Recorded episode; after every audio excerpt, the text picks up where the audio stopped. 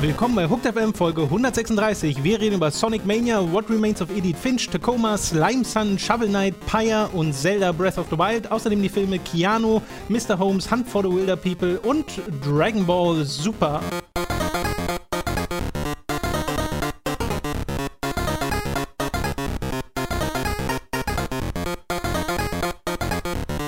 Begrüßen euch zu einer weiteren Folge Hooked FM. Ich bin Tom und bei mir sitzt wieder der Robin. Was geht? Frisch aus dem Urlaub. Braun gebrannt bis zum geht nicht mehr. Ja, also äh, ihr seht's nicht, aber nicht es ist wieder echt zu krass. erkennen. Wirklich so 15 Grad NRW, wolkig und mit Gewitter. Das macht Dinge mit deiner Haut, das kannst du dir gar nicht vorstellen. So, Besser so als jeder. Mallorca-Urlaub. Ich sage dir. Das ist unsere Urlaubsempfehlung für diese Woche.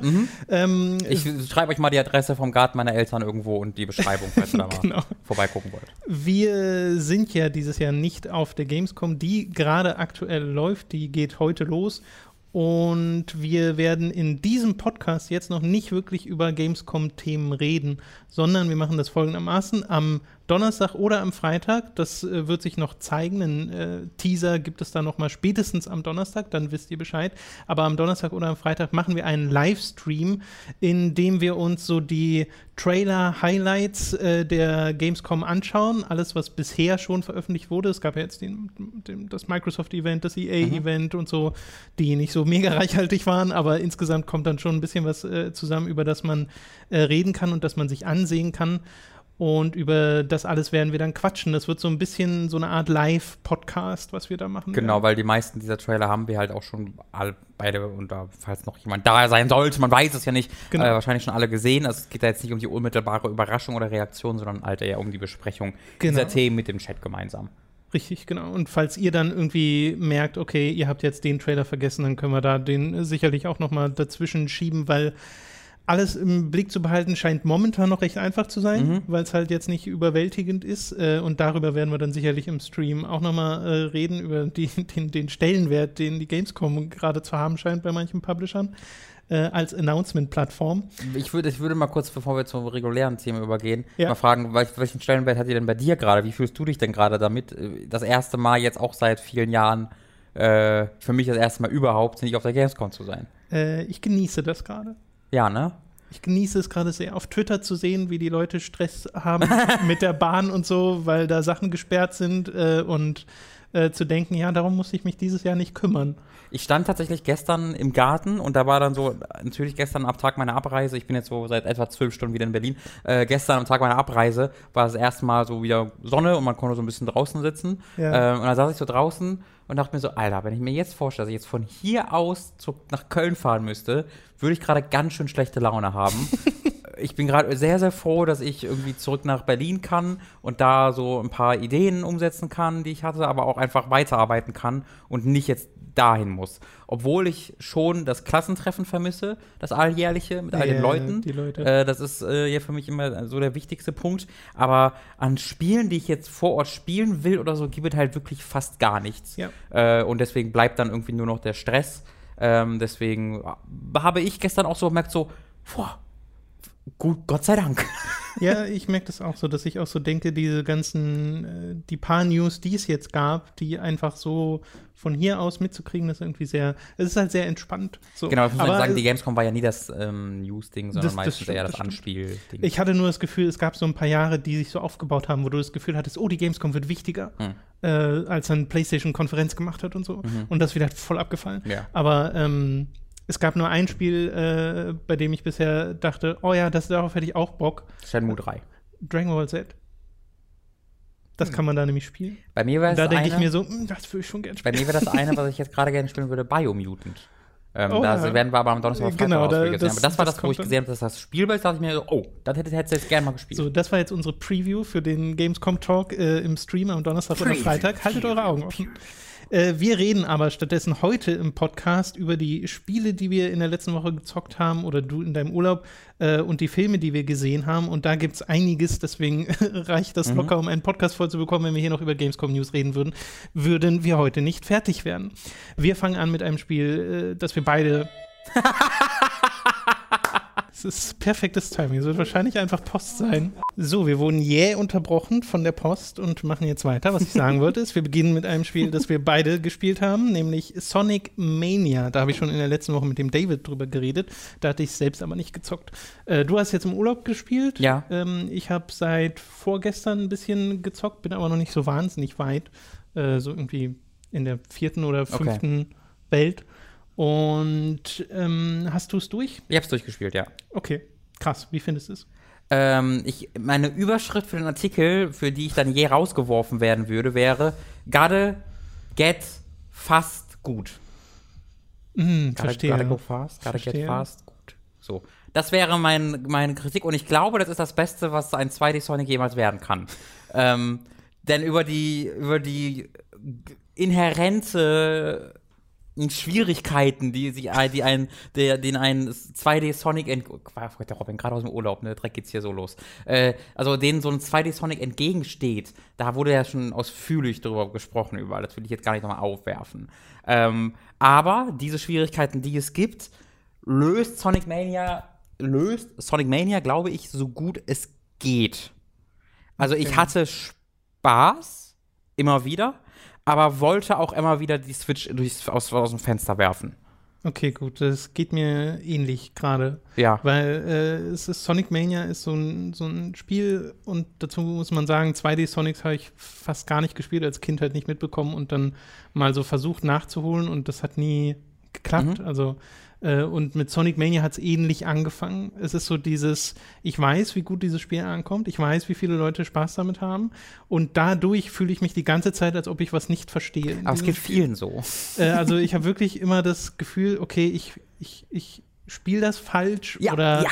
irgendwas äh, habe ich übersehen oder so. Und äh, das äußert sich halt darin, dass Sonic selbst sich auf eine Art und Weise steuert, die halt, äh, und das hatte David zum Beispiel auch in seinem äh, Video, was er letzte Woche erwähnt hat, erklärt, ähm, in der halt so die Beschleunigung immer ein, ein Punkt ist. Weil er recht träge ist, wenn du gerade anfängst zu laufen und dann ja immer schneller wird. Mhm. So, und das ist ja auch das Konzept, ne? Ähm, aber dieses Schnellsein ist ja nun mal eigentlich so ein, so ein Marketing-Ding, was das, die Spiele immer nur so halb einlösen, weil du hast so Segmente, in denen du ganz schnell bist, in denen steuerst du aber selbst kaum. Ja. Also da geht es dann eigentlich teilweise automatisch und sieht super geil aus dann zwischenzeitlich, aber ähm, die, den Großteil des Spiels ist man ja nicht schnell, sondern äh, versucht äh, Sachen auszuweichen, die man nicht kommen sieht. es ist so ein ganz, es ist so, ach, ich, ich weiß gar nicht, wo ich da anfangen soll, weil bei mir hinterlässt auch das Leveldesign ganz, ganz große Fragezeichen, weil Mhm. das sind so vertikal aufgebaute Levels teilweise, in denen ich mich nicht so Nicht richtig zu, zurechtfinde. Ja.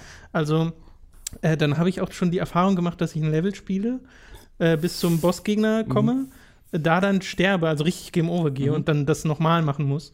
Ähm, und versuche meinen Weg wieder dadurch und ich verlaufe mich. Du rennst halt ganz woanders lang. Ja, weil man ja nicht wie in einem Mario konstant von links nach rechts geht, sondern immer wieder hin und her. Links nach, von links nach rechts, von rechts nach links, von oben nach unten, von unten nach oben. Es, es sind Labyrinthe und ich kann schon einen gewissen Reiz daraus äh, verstehen, dass das halt, dass es quasi viel zu entdecken gibt in äh, den Levels, aber dieses zu entdeckende bereitet mir jetzt nicht so wahnsinnig viel Freude. Ja, nee, weil es halt so unübersichtlich ist. Also ich habe keine, Sp naja, es, weil es unübersichtlich ist und weil die Steuerung dem nicht zuträglich ist. Also diese Level zu erkunden, da während du erkundest, läufst du halt immer Gefahr, in irgendwelche Spikes zu springen, die du nicht gesehen hast, oder wegen der mangelnden Luftkontrolle, die du während der Sprünge hast, einfach reinzuspringen und dann nichts dagegen zu tun zu können, oder du musst nach unten springen aus dem Bildschirm quasi raus und weißt nicht, was da unten kommt, und dann, ah, schade, waren leider Spikes, ähm, hast Pech gehabt. Ähm, das Erkunden macht unter anderem aufgrund der Steuerung mir auch wenig Spaß. Also das Spiel funktionierte für mich dann, wenn ich nach rechts drücken konnte äh, und jetzt nicht unbedingt Geschwindigkeit aufgenommen habe, immer, sondern auch mal Jump'n'Run-Passagen hatte, aber ich so einigermaßen straight wusste, wo ich lang kann. Das, die Passagen gibt es auch, aber nicht so oft. So, wo ich mir denke, ah, okay, hier geht's jetzt halt gerade lang. Aber zu 80 Prozent ist das Spiel halt ein relativ kopfloses, ich renn mal hier hin und guck, was passiert. Mhm. Und man hofft halt aufs Beste. Ähm, deswegen funktioniert die Erkundung bei mir auch nicht. Was ich aber bei Sonic wirklich nicht verstehen werde und niemals verstehen werde, ist, wieso die Leute auf die Jump'n'Run-Mechaniken abgehen. Weil das Spiel steuert sich einfach nicht gut. Also ich kann das vergleichen mit einem Mario, ich kann das vergleichen mit einem Super Meat Boy, ich kann das vergleichen mit einem Rayman. Es ist, ich kann das mit jedem 2D Jump'n'Run vergleichen, mit dem ich will. Die alle steuern sich präziser, die alle, bei den allen habe ich mehr Kontrolle über meine Figur. Während bei Sonics stehe ich teilweise halt vor einer einzelnen so einer Spike, wo, wo die halt berühren muss, und dann bist du entweder tot oder vielleicht deine Münzen. Und ich stehe vor einer einzelnen. Alles, was ich machen muss, ist drüber springen. Und bis zum Ende des Spiels bin ich da teilweise dann versehentlich reingesprungen, weil ich nie die komplette Kontrolle über mhm. Sonic gefunden habe, weil ich nie ganz verstanden habe, wie ich jetzt in, in mich ähm, aus, aus der Bewegung heraus, äh, äh, oder wie ich aus der Bewegung rausspringen muss, wie ich die Kontrolle in der Luft habe. Das ist immer so, ha, aha, ah, okay ho, ha. Aber nie, weil ich selbst irgendwie so spiele, sondern weil ich die Kontrolle, weil ich das Gefühl habe, dass ich die Kontrolle nicht ja, habe. es ist ein bisschen die Trägheit. Ich habe auch das Gefühl, das Spiel bringt mir seine Mechanik nicht so wahnsinnig gut bei, weil direkt, also schon in der Green Hill Zone ist mir aufgefallen, dass ich halt ähm, das Spiel nicht so gut lesen kann. Weißt du? Also das äh, so Lesbarkeit von Levels ist ja das was ist ein riesiges Problem sehr sehr wichtiges, dass du weißt, okay, hier kann ich rausspringen, das ja. fällt unter mir weg und äh, es foreshadowed im besten Fall irgendwie äh, fallen oder sowas, mhm. äh, gerade am Anfang des Spiels und später kann es ja dann ruhig anspruchsvoll werden, ist ja gar kein Problem. Ähm, aber das hatte ich hier halt nicht so richtig. Das Problem sehe ich vor allen Dingen mit Gegnern und Bossen, diese Lesbarkeit, dass du weißt, was was du berühren darfst, was du angreifen musst und mhm. so. Und da gibt es ja, du hast ja deinen normalen, also wenn du quasi fällst oder einfach ja doch, wenn du fällst, ist das, glaube ich, nur, dass du halt dich nicht drehst im Sprung und dann darfst du halt nichts berühren, sondern, sondern Schaden. Wenn du aber von Hand springst, also auf den Sprungknopf drückst, dann dreht sich halt Sonic um die eigene Achse und kann dann Gegner töten. Aber nicht immer. Manche Gegner haben irgendwie Spikes oder sind einfach immun dagegen und du nimmst Schaden. Und das gilt auch bei vielen Bossen. Und bei Bossen hat, mich, hat das wirklich für mich teilweise, hat es mich wirklich zur Weißglut getrieben, dass ich die halt angegriffen habe und ich dachte, jetzt kann ich die angreifen, aber stattdessen nehme ich Schaden. Und das ist einfach völlig unmöglich bei vielen Bossen zu sehen vorher, wo und wann du die angreifen kannst, sondern du musst es einfach ausprobieren. Und das ist halt bei einem, bei einem Spiel, bei dem du Leben hast und wenn du die Leben verlierst, du teilweise 30, 40 Minuten Fortschritt verlierst zum Ende des Spiels, ist das ein, kaum entschuldbar. Doch, 30 Minuten am Ende die, die, die, die letzten beiden, also jedes Level besteht ja aus zwei Acts ja. und die letzten beiden Acts dauern, beim ersten Mal bin ich bei beide Male Overtime gegangen äh, also über 10 Minuten. Wenn du länger als 10 Minuten brauchst, stirbst du, verlierst ein Leben. Äh, oh, du kannst beim Checkpoint starten. Äh, das heißt, ich habe am Anfang ungefähr 22 Minuten gebraucht. Das bin ich dann beim fünften Versuch auf 15 Minuten runterbekommen. Oh, wow. Aber 15 bis 20 Minuten brauchst du für die letzten zwei Stages schon. Und die dann zu verlieren und dann mit zwei Leben beim Boss anzukommen und das erste Leben sofort zu verlieren, weil irgendwie du nicht verstehst, warum du gerade gestorben bist, ist das frustrierendste, was ich, man sich ich hatte, vorstellt. Ich hatte aber auch schon mal dieses Ding, dass ich irgendwie im zweiten Akt angekommen bin und dann dachte, ja, okay, mach ich später weiter mhm. äh, und mach dann Spiel aus. Mhm. Und das speichert er sicher nicht. Genau, das speichert also am Anfang des Levels. Immer, ne? Genau, am Anfang des Levels. Und dann dachte ich so, hä? Ach so. Okay. Das ist, der Schwierigkeitsgrad ist allgemein sehr seltsam, weil die, das, ich glaube, die vierte oder fünfte Stage ist mit Abstand die schwierigste im Spiel. Äh, und dann wird es wieder relativ einfach. Und auch die, die letzte Stage. ja dann schon gehabt haben, welche, welche meinst Ich kann es dir gerade nicht genau, ich weiß ich habe es gerade nicht im Kopf, welche es war, aber ich okay. weiß, dass ich in der Mitte des Spiels wirklich auf kurz davor war, das Spiel aufzuhören. Ich war gerade in so einer Schneewelt, ich glaube, irgendwas Garden hieß, mhm. äh, hieß die Stage. Ich weiß nicht, äh, mit der bin ich gerade fertig. Ja.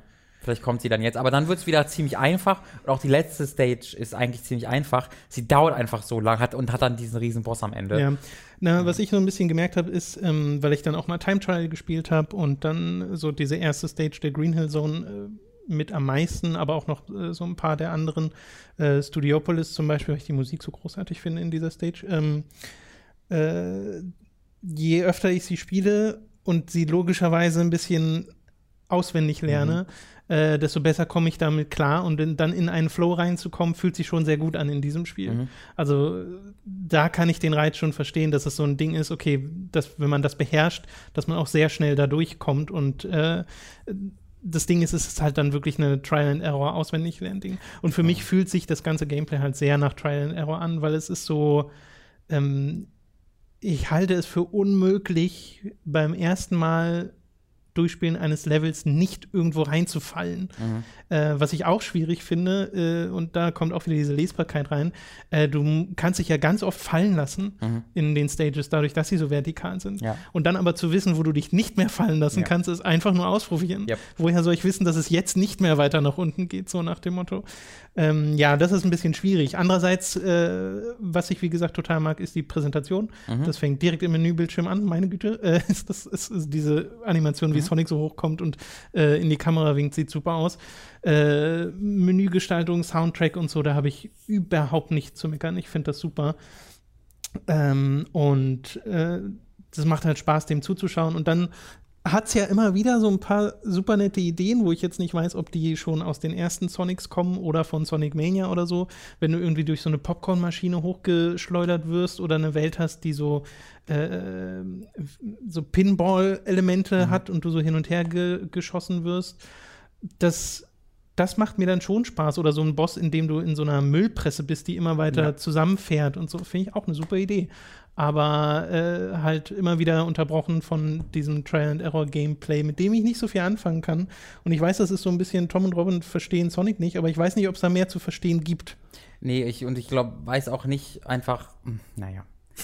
Ja, man muss sich fragen, wie, wie, wie oft man da jetzt drauf rumreiten will, aber dieses, diesen Flow, den du halt erklärt hast, dass es sich gut anfühlt, diesen Flow zu bekommen, den habe ich halt auch in Rayman Legends. So, also wenn man da jetzt mal Ja. vor allen Dingen Ja, ja. diese, diese Oder einem Geschwindigkeits- Super Meat Boy oder einem Mario. Genau, also die gibt's genau. da auch. Also diese anderen Spiele machen das auch. Wenn du einmal in einem Flow bist und die Stages kennst und so, dann ist es unglaublicher Rush. Aber das erste Mal die Stages zu spielen macht eben auch Spaß auf einer anderen Mhm. Ebene. Und bei Sonic sehe ich einfach nicht, wie, wo der Trial and Error das spaßig ist. Also ich verstehe, ich verstehe nicht die, die Erkundung des Levels ähm, und die, das, das, das Bewältigen dieser, dieser, dieser Hindernisse, von denen ich selten weiß, welche tödlich sind und von denen ich noch seltener weiß, wie ich denen jetzt ausweichen kann, also in welche Richtung, ich jetzt oben, unten, links oder rechts gehen muss. Das äh, ist für mich einfach nicht spaßig. Ähm, und deswegen würde auch bei mir, würde ich auch sagen, dass das Spiel hat mir Spaß gemacht insgesamt, sonst hätte ich auch nicht durchgespielt. Ähm, vor allen Dingen hatte ich aber, also ich weiß nicht, ob ich es privat durchgespielt hätte, wenn ich jetzt nicht diesen Job hätte, weil ich hatte für mich schon irgendwie den Anspruch, ich will jetzt mal komplett sehen, was dieses neue Sonic Sonic durchspielen? Spiel. Nee, das, das habe ich schon gemacht. Ich habe ja die ersten Sonic alle gespielt. Ich hatte, Ach so, du hast die Weil das ist ja bei mir sogar der Fall. Ich bin ja noch nicht mal jemand, der irgendwie mit, mit 17 erst da rangekommen ist Okay, und dann zu spät ist. Ich habe das als Kind gespielt. Ich Mhm. hatte einen, einen Genesis, äh, war das der Genesis, wo die ersten Sonics drauf waren? Und habe da wahnsinnig viel Sonic drauf gespielt. Also auch ich habe da nostalgische Gefühle für. Ähm, aber ich mag halt auch Jump'n'Runs sehr gerne. Und deswegen spiele ich viele, die deutlich besser sind, um es wirklich ganz straight zu sagen. Denn das, da in dem Moment will ich nicht trollen. Ich sehe einfach wirklich nicht, in, Ja, ja. in, welch, in, in welchen Aspekten ein Sonic Mania ein besseres Jump'n'Run sein soll, als ein Super Meat Boy, als ein Rayman Legends, als ein Super Mario. Das sehe ich einfach Das, nicht. das, äh, so geht's mir genauso. Man kommt sich halt so vor, als ob man trollt, weil äh, du ja nicht nur eine Fanreaktion hast Mhm. auf das Spiel, sondern auch eine Kritikerreaktion, die Mhm. einfach durchweg positiv ist. Mhm. Das hat ja richtig gute äh, Wertungen abbekommen Ja. jetzt so. Ähm, und selbst da, also wenn ich dem jetzt eine Wertung geben müsste, es wäre keine, also ich habe es ja noch nicht durchgespielt, aber es wäre fühlte sich momentan nicht nach einer 8 an oder sowas. Nee. Äh, und das ist halt so, weiß nicht, da, da ist so ein, so ein Disconnect irgendwie vorhanden. Ja. Äh, Ich glaube, du musst wirklich, also das steht und fällt müsste mit den nostalgischen Gefühlen. Ja, vielleicht. Wenn du, wenn du, wenn du dieses Spiel siehst und dann voll mit deinen Kindheitserinnerungen überwältigt wirst, dann ähm, ist, glaube ich, alles andere relativ Schnuppe. Äh, aber ich kann mir sehr schwer vorstellen, dass du, dass du ähm, ohne diese Gefühle, äh, wenn du das Spiel aufgrund aus, auf seine Spielmechaniken und auf seinen Spielfortschritt runterbrichst, dass da irgendwie das dann komplett feierst. Aber ähm, wenn ihr das doch macht, dann more power to you. Das möchte ich euch Genau, man will ja niemanden den Spaß verderben oder Nee. sowas. Aber es geht ja darum, um die Nachvollziehbarkeit und das Ja. fällt uns dann einfach ein bisschen, bisschen schwer. Wobei ich es jetzt auch nicht als komplett schlechtes Spiel bezeichnen Nein. würde, weil ich auch merke, ich will das schon noch weiterspielen, weil ich allein sehen will, was für äh, optische Sachen als nächstes kommen, was für Soundtracks als nächstes kommen, weil ich es auf so einer zwar sehr oberflächlichen, aber immerhin auf dieser Ebene äh, genieße. Ja, und ich glaube, das war auch nicht als Diss gemeint, das ist ein bisschen anders. Ich glaube wirklich, Sonic Mania ist so gut, wie 2D Sonics werden können. Also wer, wer nach 2D und wer die dann noch mag, das ist dann, glaube ich, halt wirklich Erfüllung aller Träume. Das also stimmt, ja. viel, ich, ich sehe nicht, wie Sonic 2D noch viel besser werden kann als mit diesem Spiel, weil man wirklich in jeder Sekunde merkt, dass da Leute mit sehr viel Liebe und Leidenschaft dran gearbeitet haben. Was ich übrigens auch sehr mag, nur um das nochmal kurz zu erwähnen, sind diese äh, Mini-Levels, in denen du so F-Zero-artig Die mag von, von hinten. Die anderen äh, verachte ich. Genau, die anderen sind furchtbar, wo du Ja. in so 90-Grad-Winkeln Alter, ich habe diese, zwei von denen geschafft. diese Bälle sammeln musst. Ich habe das, äh, ich glaube, das erste habe ich geschafft und bis bei den anderen bin ich immer irgendwo so reingerannt. kacke. Unfassbar. Ich finde ich, aber ich kriege einfach Kopfschmerzen davon, von diesen ständigen 90-Grad-Drehungen. ja. Äh, ja. Ja, aber diese F-Zero-Dinger haben Spaß gemacht. Ja, ja, die finde ich auch super. Auch ich finde es sehr sympathisch, dass die so altbacken aussehen, Mhm. äh, mit so Pop-Ins und sowas. Ja. Das finde ich sehr gut. Ich persönlich freue mich sehr auf Sonic Forces. Das wird bestimmt richtig gut. Mal gucken. Schlechter als Sonic Boom kann es, glaube ich, nur schwer werden. Ja, das stimmt. Das habe ich ja selbst nicht gespielt. Aber Ja, Sonic. Forces, naja. Gut, ich mache mal weiter mit einem ganz anderen Spiel, das ich nachgeholt habe. Das gibt es nämlich schon seit ein paar Monaten, nämlich What Remains of Edith Finch. Äh, das wir uns ja jetzt mal geholt haben via Hooked, weil damals gab es keine Review-Keys für uns leider. Und das dauert gerade mal zwei Stunden, das Spiel durchzuspielen. Ach echt, das wusste ich gar nicht, dass es Ja, so ja, das ist wirklich sehr kurz. Also man kann sicherlich ein bisschen länger brauchen, wenn man Mhm. äh, ein bisschen mehr erkundet, aber es gab jetzt nicht so viel optionalen Kram, den ich noch hätte erkunden können, glaube ich. Deswegen äh, weiß ich nicht, wie viel länger man di dieses Spiel tatsächlich spielen kann. Darauf kommt es ja aber auch gar nicht an. Äh, in diesem Spiel erfährt man oder erlebt man die Story einer Familie, nämlich der Finches. Und ähm, hat, wenn du immer so auf den Pausenbildschirm gehst, dann öffnet sich so ein Stammbaum. Mhm. Und da sind so diese ganzen Namen eingezeichnet. Und du gehst quasi, äh, erkundest ein Haus und von diesem Haus ausgehend erlebst du dann die Episoden der einzelnen äh, Finches, die deren Geschichten erzählen und zwar nicht immer oder fast nie aus einer realistischen Perspektive, sondern aus irgendeiner Art von überzeichneten Perspektive. Und wenn du das gemacht hast, dann zeichnet sich dieser Charakter ein in diesem Stammbaum. Okay. Was ich finde, ist einfach eine schöne Visualis Visualisierung dieses Fortschritts. Und die Art und Weise, wie du diese Stories erfährst, sind manchmal echt großartig. Also was dieses Spiel auffährt an äh, audiovisuellen Ideen, ist äh, wirklich eine Freude, weil da ist keine dieser Episoden, nenne ich es jetzt mal, keine dieser Erinnerungen, äh, genauso wie die andere. Und es geht wirklich von Sachen, wo du dir denkst, das ist gerade ultra traurig, was diesem, diesem Menschen passiert ist, zu sehr märchenhaft, whimsical, wo es dann sehr bunt wird und so, aber eigentlich immer noch eine traurige Geschichte ist, äh, weil die Prämisse äh, dieser, dieser Story der Finches ist, dass die halt eine Familie sind, die unglaubliches Pech haben, wo so einer nach dem anderen immer stirbt und sowas. Äh, und wie es zu diesen sehr unglücklichen Situationen kommt, erzählen diese Erinnerungen und das halt teilweise auf diese sehr äh, ja, fabelhafte Art und Weise und das ist sehr unterhaltsam, das zu erleben und am Ende hast du halt wirklich äh, immer noch das Gefühl gehabt, diese Familie auch kennengelernt zu haben. Aus den Augen einer bestimmten äh, Person zwar, aber äh, das, weiß nicht, das fand ich sehr faszinierend. Es ist halt nicht mehr als rumlaufen und äh, sich Sachen angucken und da, da so nicht sein. mitgehen. Äh, Aber aber ein bisschen wie Blackwood Crossing. ähm, ja, ist, glaube ich, glaube ich, gar nicht so unähnlich. Wobei Blackwood Crossing noch mehr Spiel hat mit diesem Memory-Dings da, was du da. Ich bin nicht unglücklich darüber, Ja, dass das ich, in ich war auch nicht unglücklich Finch darüber, nicht drin ist. dass man da so straight einfach durchläuft und sich halt Zeit lassen kann, die Sachen zu erkunden, weil es ist auch sehr, sehr hübsch einfach. Mhm. Also das Haus ist sehr hübsch, aber auch die Sachen, die du zwischendrin machst, die ich nicht spoilern will, äh, sind wirklich, also das fand ich einfach richtig, richtig toll. Hat auch Von- hübsche Credits. Von wem kommt denn das nochmal? oh, das weiß ich gar Weil nicht. ich habe das, es ist in meinem Kopf so vermixt mit Dear Esther und äh, Vanishing of Ethan Carter, diese ganzen Spiele mit Namen, äh, die Narrative Games mit Ja, Namen ja. im Titel, die wurden alle zu einem großen Wust für mich. Deswegen habe ich so gar keine Ahnung mehr, Das von wem das gerade kommt. Okay. Ich glaube nicht von einem Entwickler, der groß was anderes vorher gemacht Okay. hat, aber ich kann mich auch irren. Ich möchte nur eine Empfehlung dafür aussprechen, wobei ich, äh, wenn ich das jetzt privat, äh, oder ich hatte ja die Situation, ich hätte es mir ja die ganze Zeit privat holen können, in der Zeit, in der wir es nicht hatten, äh, bis wir uns jetzt halt dazu entschieden haben, hey komm, wir holen uns mal das und Pyre und Tacoma und so, die Spiele, zu denen wir keine Review-Keys bekommen haben. Ähm, äh, habe ich es mir nicht geholt, weil ich halt wusste, es ist ein kurzes Spiel und dann dachte, ja, 20 Euro will ich gerade nicht. So. Mhm. Äh, deswegen muss man ein bisschen gucken, ob's, ob das einem, ob einen das wert ist. Ich finde, es ist eine sehr gute Geschichte, die da äh, erzählt wird, vor allem auf eine sehr gute Art und Weise erzählt wird.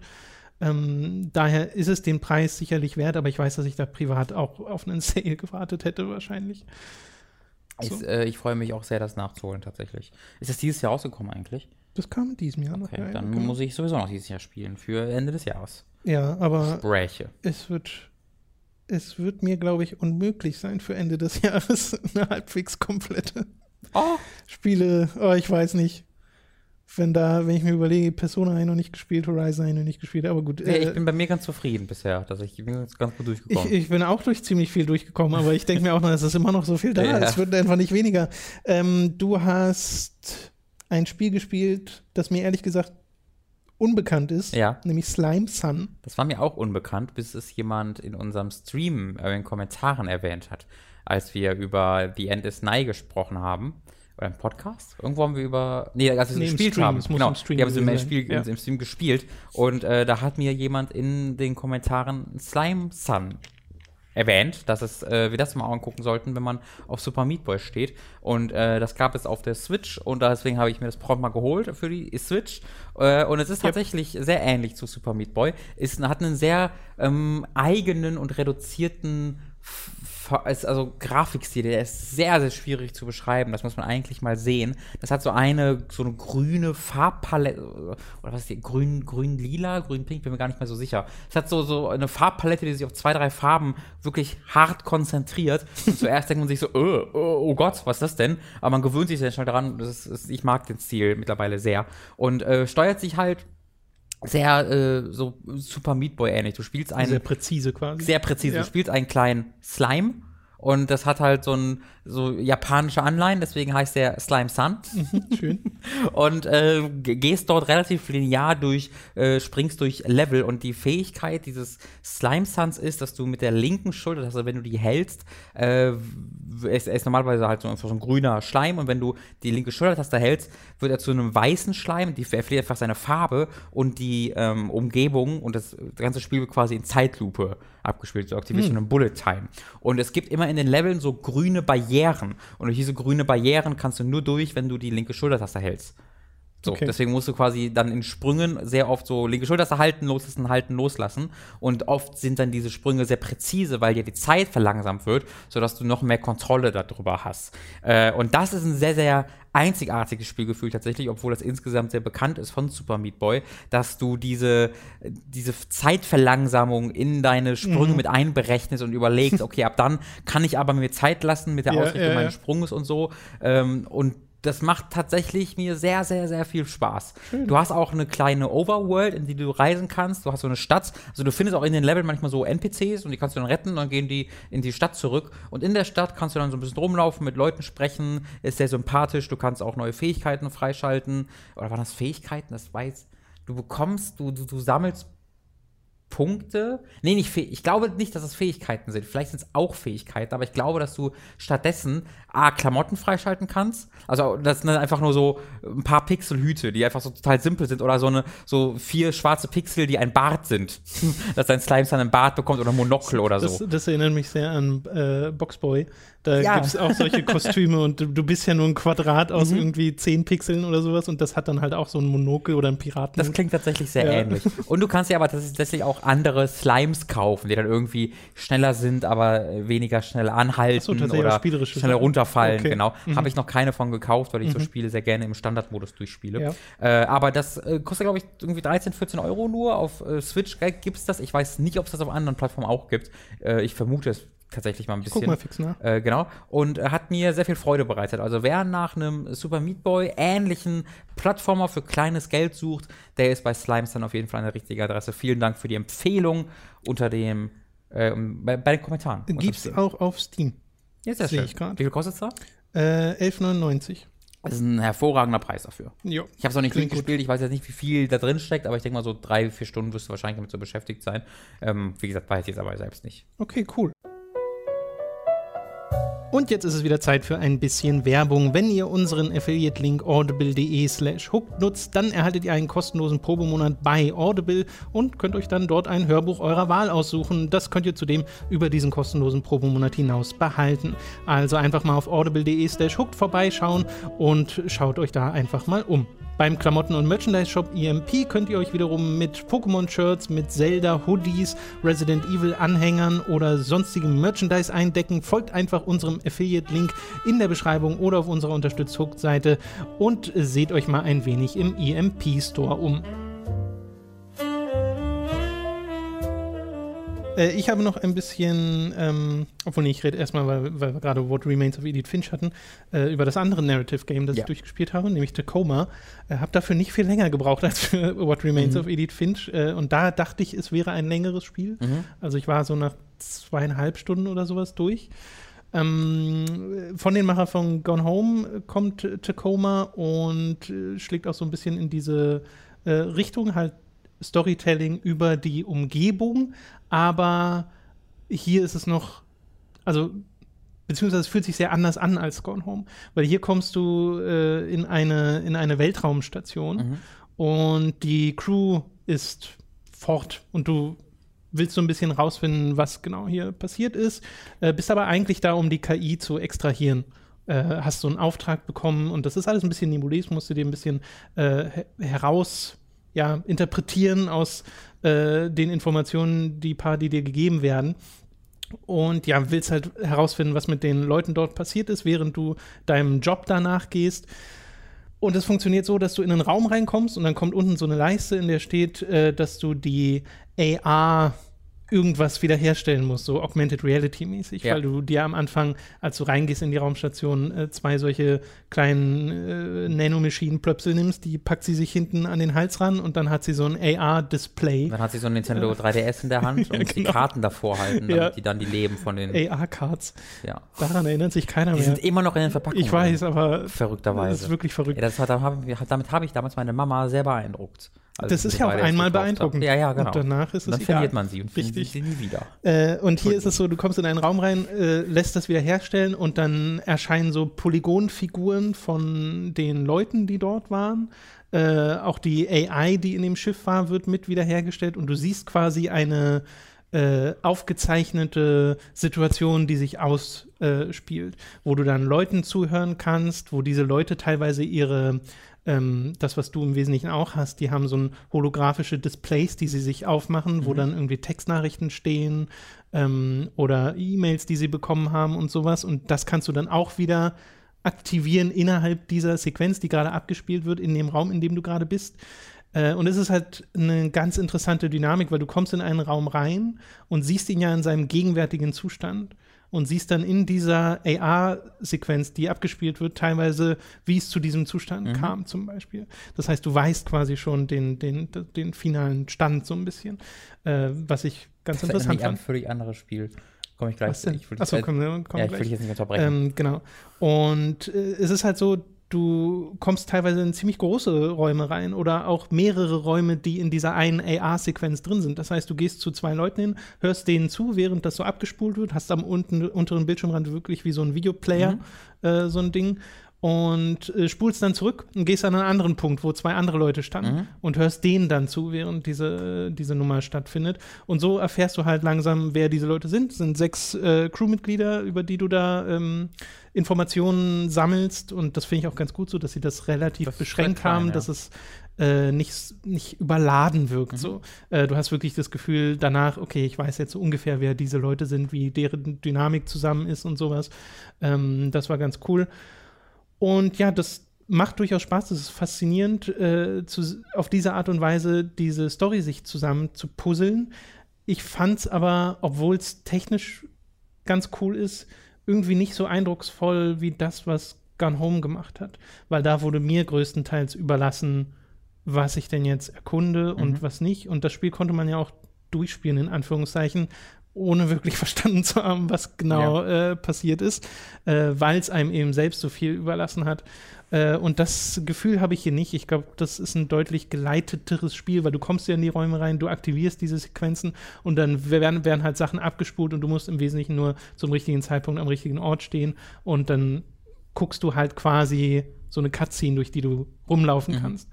Äh, das ist cool, aber wie gesagt, irgendwie hat das bei mir nicht ganz so sehr gewirkt wie das, was, äh, was Gone Home gemacht hat. Insgesamt hat, hat mir die Story aber gefallen. Es ist wieder so, dass die Story an und für sich gar nicht so was krass Besonderes ist. Es ist auch kein mega rumgetwiste oder ja. sowas, obwohl es, man könnte sagen, es gibt zwei Twists, aber ähm, die sind jetzt nicht so mega überraschend oder sowas. Ähm, äh, sodass die Story selbst wieder nicht das krass Besondere ist, aber das macht sie besonders. Mhm. Äh, und die Art und Weise, wie sie erzählt wird, ist halt äh, was sehr Eigenes. Also ich finde total schön, dass ähm, äh, Fulbright heißen sie, ne? Dass ja. Äh, die sich hier gesagt haben, okay, nee, wir machen jetzt nicht einfach nochmal Gone Home in Space, sondern wirklich so einen ganz anderen Storytelling-Twist, mhm. Äh, den wir hier reinbringen. Und äh, davor habe ich durchaus Respekt, auch wenn das, wie gesagt, bei mir nicht so ganz so sehr gezündet hat, äh, wie das, was sie vorher gemacht haben. Das erinnert mich von der Erzählung her an Cryostasis. Äh, dieses Spiel, wo du, ähm, haben, wir, haben wir das nicht mal zusammen irgendwo gespielt? Glaub ich nicht. Weiß ich gar nicht, ich hatte das damals getestet sogar, ähm, wo da, da hast da erlebst du halt, bist du halt auf einem Tanker unterwegs und äh, einem eingefrorenen und siehst dort halt die Ergebnisse eines, einer, einer Tragödie oder was auch mhm. immer das war und siehst halt die Leichen da rumliegen oder sonst irgendwie und dann hast du halt, ähm, gehst du quasi in diese Leichen rein, so mit deinem Geist und siehst dann in einem Flashback, was mit denen passiert ist und kannst dann auch rumlaufen, wenn mhm. ich mich recht erinnere. Äh, das hörte sich sehr ähnlich an zu dem, wie, ähm, wie Tacoma das macht, dass du quasi das Ergebnis siehst und dir dann anguckst, okay, so ist es dazu gekommen. Genau. Es ist halt also das hat am Anfang noch relativ wenig Impact, so das vorher zu sehen, weil du ja. dir ja noch wenig ausmalen kannst. Aber wenn du schon ungefähr weißt, in welcher Situation diese Crew steckt und mhm. dann in einen bestimmten Raum reinkommst und siehst, ah, okay, ah, hier ist es so gelaufen und dann erst spulst du zurück und siehst, wie es dazu gekommen ist, das finde ich super gut. Mhm. Also äh, da hätten sie gerne noch mehr mitmachen können. Ähm, ich mag auch die Detailverliebtheit der Station sehr gern. Ist einfach sehr, weiß nicht, sehr stilsicher alles. Mhm. Äh, das sieht man, finde ich, schon, wenn man das, das Key Art dieses Spiels sieht, äh, diese, diese, äh, das ist die Protagonistin mit dem Dreieck äh, vorm Auge, ja. was wiederum die Form ist der KI, die in, okay. äh, in äh, der Tacoma-Station unterwegs ist, die du auch gleich am Anfang siehst. Äh, mag ich sehr gern, aber hat mich jetzt nicht krass vom Hocker gehauen oder sowas. Ja, so. höre ich öfter über Tacoma. Ja, ja, ja. Gut, dann darfst du jetzt weitermachen. Ich muss mal gucken, mit was. Ich kann schon sagen, ich würde nämlich weiter oh ja. mit meinen äh, Jump'n'Run-Geschichten ja. machen. Mhm. Äh, ich habe mir nämlich ebenfalls äh, im Urlaub auf der Switch äh, die Treasure Trove von äh, Shovel Knight gekauft. Ich yes. habe das Spiel mal auf dem PC angefangen, da habe ich wirklich nur die ersten mhm. beiden, mhm. drei Level oder so gespielt ähm, und dachte mir, das passt einfach ein bisschen besser zur Switch und ich bin gerade eh unterwegs, deswegen äh, passt das doch wunderbar. Und habe jetzt auch oh, schon ein paar Stunden gespielt, ab fünf oder sechs Bosse besiegt, äh, bin also schon ein bisschen weiter und es macht mir auch sehr, sehr viel Freude. Ich bin vor allen Dingen überrascht, wie viel dann doch da drin steckt. Also das ist nicht so ein, so ein lineares, ich renne von Level zu Level, sondern du bist dann auf so einer Overworld, die so ein bisschen Super Mario mhm. äh, 3, 3 ist es, glaube ich, ne? Wo ja, du Super Mario Bros. 3. Ja, genau. genau ähm, die so ein bisschen daran erinnert. Aber auf dieser Map hast du dann auch regelmäßig irgendwie NPCs, die rumlaufen, die du treffen kannst. Ja. Äh, was sehr lustig war, weil man da auch einen Charakter, das, einen Charakter trifft von den Two Best Friends Play. Äh, denn die waren dort irgendwie so Bäcker, die haben so viel da reingebackt, so. dass sie eben so einen Charakter bauen durften. Das habe ich dann damals gar nicht erkannt. Und den gleichen Charakter gibt es halt auch in Dive Kick, weil sie da auch einen Charakter für bauen. Äh, The Bars heißt der. Den gibt es jetzt in mehreren Spielen schon, was ganz lustig ist. Ja. Äh, also du triffst halt so random Charaktere, du hast mehrere, ich habe bisher nur zwei gefunden, ich weiß nicht, ob es noch mehr gibt, äh, Dörfer, in der du kannst, in denen du, in die du betreten kannst, wo du dann auch irgendwie mit Leuten reden kannst. Und da habe ich dann noch einen Boss entdeckt in einem dieser Dörfer, wo ich nicht gerechnet hätte. Hab, kann dann auch neue Waffen und Rüstungen kaufen. Also das ist schon sehr, sehr, sehr, sehr cool. Und das, das Gameplay ist halt einfach komplett on point. Also es steuert sich Ja. hervorragend. Du, äh, hier ist, das ist, das ist so ein bisschen so das Gegenteil zu Sonic. Du weißt immer genau, was, was, was macht. Also äh, ich bin gerade in einem Lava-Level gewesen, wo du so grüne Blobs rumliegen siehst. Und es, äh, ganz intuitiv kommst du darauf, dass du diesen grünen Blob in die Lava schießen musst, damit die dann äh, so wabbelt, dass du da reinspringen kannst und äh, sie betreten kannst. Und das, ohne dass da irgendwas steht und so, ergibt es einfach Sinn für dich, weil das eben so ganz langsam dir beigebracht wird. Das macht mir wirklich sehr, sehr, sehr, sehr viel Freude. Es auch, hat auch sehr, sehr sympathisches Writing. Also es macht Spaß, die, sich die Dialoge durchzulesen. Äh, und obwohl da jetzt nicht viel von drin ist, ich würde mir manchmal wünschen, dass die Bosse ein bisschen mehr noch reden würden, weil die sagen so drei, vier Sätze und dann sind sie schon tot. Ja, aber, das, was sie sagen, ist halt irgendwie cool. Genau, ne? das, was sie sagen, ist cool. Und es gibt ja noch die zwei zusätzlichen Kampagnen, glaube ich. Ich glaube, es kommt sogar noch eine dritte jetzt. Ich habe irgendwas von King Knight gelesen, dass der wohl noch ein Prequel irgendwie Oh, bekommen okay. soll. Aber da bin ich mir nicht sicher. Aber da, die, die steuert man dann ja selbst noch in den anderen Kampagnen. Hast du das eigentlich Die jemals habe ich gemacht? nicht gespielt. Nee, Ja. Ich habe nur das Hauptspiel durchgespielt. Das, das werde ich, glaube ich, auch machen. Also ich habe da echt viel, viel Freude mit. Ja. Äh, ein bisschen blöd auf der Switch ist halt, dass äh, der Pro-Controller dafür, wie für all diese Spiele, nicht geeignet ist, weil das D-Pad da äh, ganz furchtbar ist. Also das D-Pad ist Pro-Controller ist wirklich schlecht. So auf, ich würde es auf unter 3, Xbox 360 Niveau bezeichnen. Ähm, Echt? es ist sehr, sehr anders, aber ich finde es noch schlimmer. Also es hat keine das, festen das halte ich ja schon fast für eine Errungenschaft, schlechter zu sein als das 360. Vielleicht ist es einfach genauso schlecht. Also ich, ich würde sagen, ich würde mit beiden Controllern gl- gleich ungern Okay. 2D Jump'n'Runs spielen. Verstehe. Äh, und deswegen habe ich da tatsächlich auch dann meistens ähm, im Handheld-Modus einfach gespielt.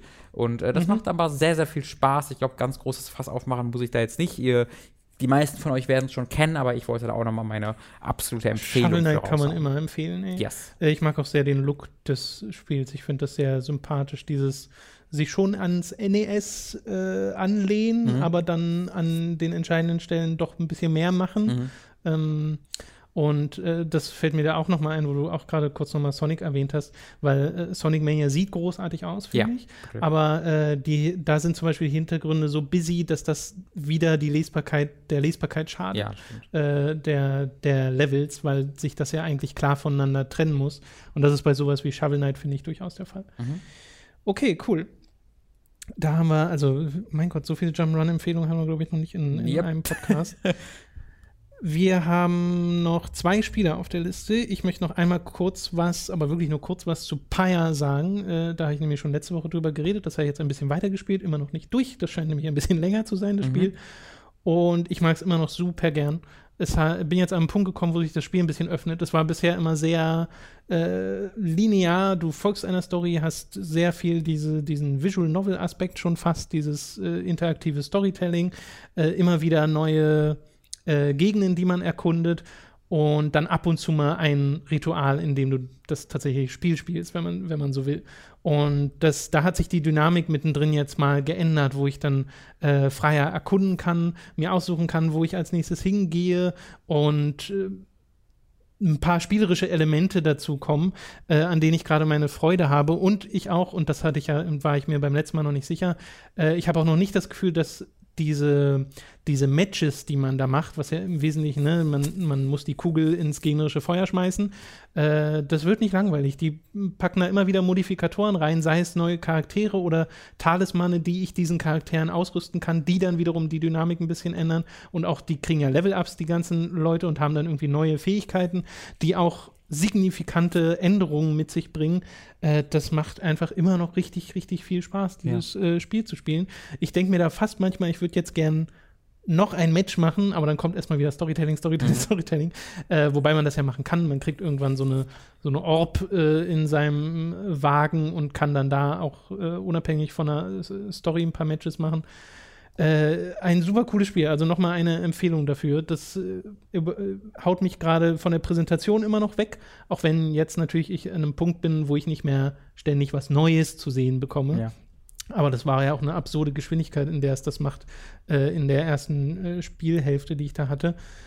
Und habe halt immer noch sehr viel Spaß an diesem Spielprinzip. Ich habe das noch nie nicht im Multiplayer gezockt, also ich weiß nicht, wie es da dann funktioniert. Ich werde es ja auch nachholen, das holen, machen wir dann mal Genau, vielleicht können wir dann mal äh, ein Match gegeneinander spielen. Äh, könnte mir aber vorstellen, dass das auch Spaß macht. Als großer Fan von Transistor und Bastion freue ich mich da sehr Ich drauf. glaube, du wirst da auch deine Freude mit haben. Ja. Also ich wüsste nicht, Also vielleicht, wenn dir dieses äh, Ballspiel keinen Spaß macht, dann vielleicht, aber selbst dann ist der Rest immer noch so gut. Deswegen, mal gucken.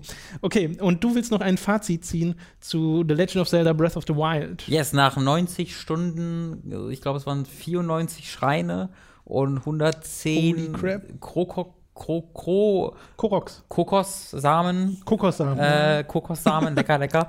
Äh, Habe ich das Spiel dann durchgespielt tatsächlich. Ja, es wurde ein bisschen mehr. Äh, ich, ich bin. Fast doppelt so viel gespielt wie ich. ich glaube, ich habe dieses Spiel dann die letzten sieben Male gestartet mit dem Vorsatz, ich beende das Spiel jetzt. ja. äh, und dann hat das leider gut. doch nie geklappt, äh, weil ich dann doch was anderes vorhatte. Und es war auch tatsächlich ganz gut so, weil ähm, auch beim Ende galt für mich so, da ist aber ganz schön lahm. also, das Spiel ist halt super cool und super gut und super toll und jeder, der eine Switch besitzt, sollte das spielen oder weil es eine Wii U besitzt, auch eine Wii U. Äh, weil ich glaube, es sagt schon viel aus, wenn.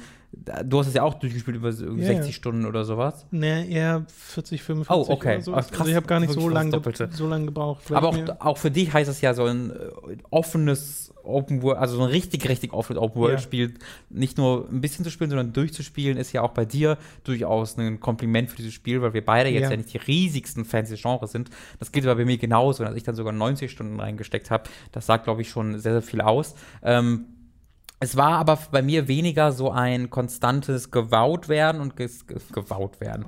So ein konstantes dass ich so konstant beeindruckt und mit offenem Mund davor saß, sondern es war für mich eher so ein Wohlfühlspiel. Ja. Ja, ja. Also ich sehr, es war sogar nur so selten der Fall, dass ich wirklich das meinte, so meine Fresse, wie geil das ist, sondern es war eher so, so ein konstantes, ja cool, so ein einfach ein ein ein äh, mit mit in, in ich habe mich in diesem diesem Spiel so damit zugedeckt und darin wohlgefühlt. Da erkenne ich mich gerade sehr drin wieder, weil als ich äh, zum Beispiel Nier Automata gespielt habe, da hatte ich die ganze Zeit dieses, äh, weil da gibt es ja da wird ja ein bisschen getwistet in dem ja. Spiel. Und da dachte ich mir die ganze Zeit so, das ist gerade so unfassbar gut. Ja. Äh, und bei Zelda hatte ich das auf eine andere Art und Weise, wo ich einfach so dieses, hm, das ist so schön. Ja, genau. das ist alles einfach so schön. Genau. Man äh, kann sich da so fallen lassen in richtig. dieses Spiel. Ähm, in diesem Spiel habe ich trotzdem so einige, einige Kritikpunkte, äh, die mit 94, 95, 93, 92 Schreien oder was auch immer, wie viele ich da jetzt auch immer genau gemacht habe, äh, ich finde es halt keine gute Entscheidung, es war keine gute Entscheidung, 120 Schreine zu bauen, die alle exakt gleich aussehen äh, und die alle exakt die gleiche Musik abspielen. Also ähm, die sind halt spielerisch oft cool, manchmal ein bisschen lahm, aber oft cool. Aber dadurch, dass man nach dem ersten komplett gesehen hat, wie diese Schreine mhm. aussehen, äh, ist es für mich, wurde es zu einem ermüdenden Ding, der immer noch Spaß gemacht hat, das aber nie einfach mal dann, also es, es fehlt halt komplett die Überraschung. Es fehlt komplett so Sense of Wonder, würde ich im Englischen genau, sagen. Genau, man hätte also thematische Kohärenz hin oder her. Es gibt ja verschiedene Typen von Schreien. Es gibt ja auch diese Kampfschreine, ja. die auch nicht sehr beliebt sind in der Community, ja. von dem, was ich so mitgekriegt habe, weil sie sich alle so ähneln. Ja.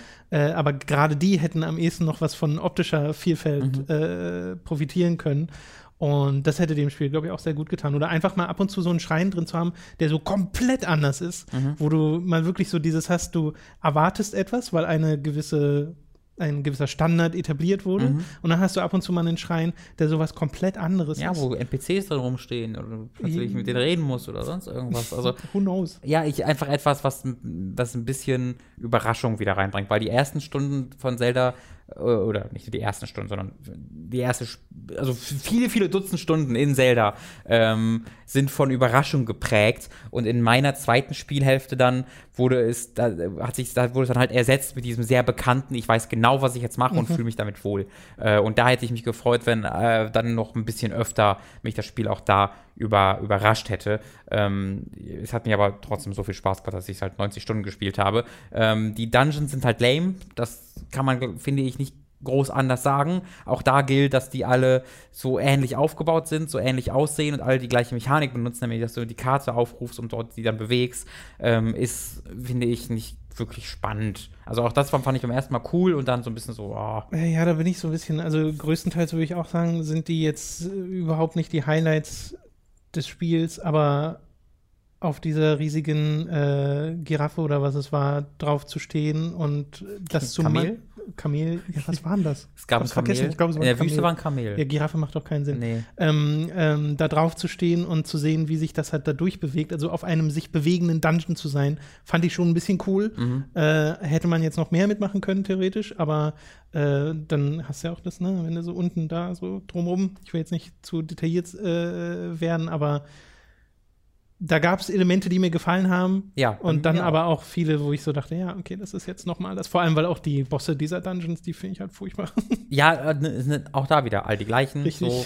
äh, und ähm, bei diesen Viechern ist bei mir, also nicht bei den Bossen, so, äh, sondern bei den Dungeons, also diese Hintergrundgeschichte, ich, diese, die, die leidet sehr darunter, dass die alle sagen, oh mein Gott, diese krassen Götterviecher, die Vine Beasts, was die alles machen. Und die machen halt im Spiel nichts anderes als im Kreis laufen. Und ähm, all diese Dörfer sagen halt immer, oh mein Gott, dieses Viech, unser ganzes Dorf ist am Arsch, weil es in der Nähe ist. Und es kreist halt in der Luft oder läuft im Kreis. Also äh, am Ende hauen die dann alle einen Superstrahl raus. Das ist, glaube ich, nicht der größte Spoiler, dass sie einen Strahl haben. ähm, Strahl. aber ich habe jetzt nie so ganz verstanden, was jetzt, warum die jetzt so geil sind. A. Und B fand ich halt die Designs auch ein bisschen dämlich, dass sie halt so einen riesen Robo-Kamel da haben.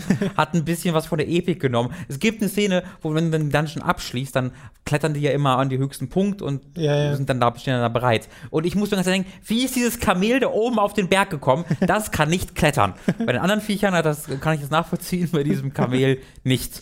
Äh, ja, und eine kleine Enttäuschung war halt noch, dass ich fest damit gerechnet habe, dass das Schloss am Ende, wo du dann hin, also Hyrule Castle, ein großes finales Dungeon sei und ist Mhm. es halt nicht. Also du kannst da, das ist auch ein relativ frei begehbares Gebiet, das so ein bisschen auch ähm, coolere Gegenden hat, wo du auch ein bisschen so ein Rätsel löst ab und zu mal, aber insgesamt ist es auch mehr in die offene Welt eingebunden als Ja. wirklich ein designtes Dungeon Ja. und das hat mich ein bisschen enttäuscht.